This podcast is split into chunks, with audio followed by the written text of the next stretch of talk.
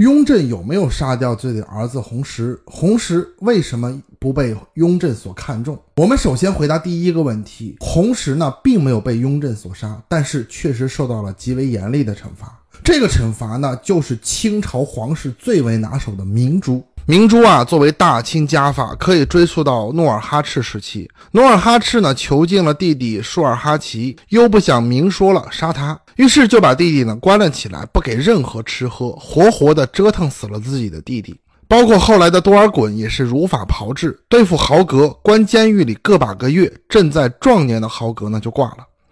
然后是雍正关阿奇纳塞斯黑，两三个月之后，两人都挂了。雍正呢，给这种家法起名明珠。雍正十三年十月，刚刚登基的乾隆发了一个上谕，大概意思是说，以前三阿哥年轻的时候呢，不学好，放荡不羁，我父亲雍正呢，把他剔除出了皇族。现在三阿哥呢死了多年，我念着兄弟情，把他呢收回皇族。这段话呢说的含含糊糊，毫无头绪，让我们无法得知弘时呢犯了什么错，受了什么惩罚。但是。乾隆的十六书回奏乾隆上谕的内容，让我们可以得到一些答案。乾隆的十六书在回奏的内容啊，表明了这么一些事情：第一，弘时是因为允嗣的事情被牵连获罪的；第二。雍正四年二月十八日以前，雍正已经将弘时赶出紫禁城，让他呢给允嗣当儿子。第三，弘时在受到惩罚以后，并没有变得乖巧，而是变本加厉的和雍正作对。于是，雍正对弘时的惩罚呢进一步的升级，和他的八叔一样，被他父亲从宗室的御蝶中除名。第四。弘时被剔除宗室之后的待遇，比起老八的儿子来呢，还是要好一些的，只是长期的拘禁。我们从以上几点来看呢，雍正并没有亲手杀掉或者秘密的除掉自己的儿子，因为雍正和所有帝王一样，也非常的重视自己死后的名声。比如，雍正对允嗣、允堂从心里呢要他们死。但是又千方百计的让群臣说出来。好在处置自己兄弟的过程中啊，自己是被迫的、迫不得已的，所以杀子的名声，雍正一定不会留下来。那么，雍正和弘时这对父子为什么会反目成仇呢？在康熙五十年与弘历出生之前呢，八岁的弘时是雍正的独子。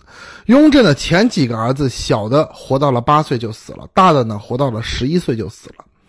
按照一般人来看，弘时应该是雍正选择继位人首要的人选。首先呢，他是老大，而且已经长大成人了，且有了孩子，而且他的生母的地位名分也不低。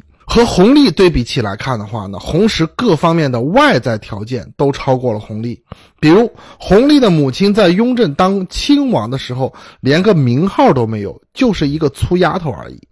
那么，雍正为什么不喜欢弘时？弘时二十岁以前呢，先后经历了康熙两次废立太子、九子夺嫡的事情。乾隆说弘时放纵不谨慎，我们可以猜测弘时呢是性格比较率真的。根据雍正把弘时过继给允嗣当儿子这个角度来看。弘时和允嗣等人的关系还是比较好的。他对康熙晚年储位之争的看法，可能更倾向于自己的八叔。因此，雍正元年，雍正帝秘密建储的时候，当然将这位怀有异志之子排除在外。雍正元年八月，雍正秘密的立储，但是后来不知道雍正是故意的还是什么情况，他本人就泄露了这个天机，让十三岁的弘历代替他去祭祀自己的父亲康熙。这说明。在位皇帝派遣了未来的皇帝向升天的皇帝祭祀，说白了就是通过这种情况告诉自己的父亲，在大清朝的未来接班人是弘历。而在整件事情当中，受打击最大的应该是弘时。本来自己的身份、地位、年龄都比弘历有优势，但是现在的情况看来，自己的父亲并没有打算立自己为接班人的可能性了。于是，被皇权抛弃的弘时对雍正产生了很大的不满，也可以说是怨恨。所以，弘时就逐步的站在了皇权的对立面，和自己有着同样命运的允嗣等走到了一起。真正导致雍正和弘时关系恶化的原因和过程。我们现在没有地方考证，但是从结果来看，这和雍正清理自己的反对派有着非常大的关系。也许雍正反对派主动拉拢弘时，也有可能是弘时主动投身到反对派中间去。弘时的事情呢，也侧面的反映了雍正家庭生活中的悲剧。更说明康熙晚年的九子夺嫡的惨烈程度是我们今天无法想象的。雍正继位后，持续的对宗室成员打击，导致雍正成了一个真正的孤家寡人。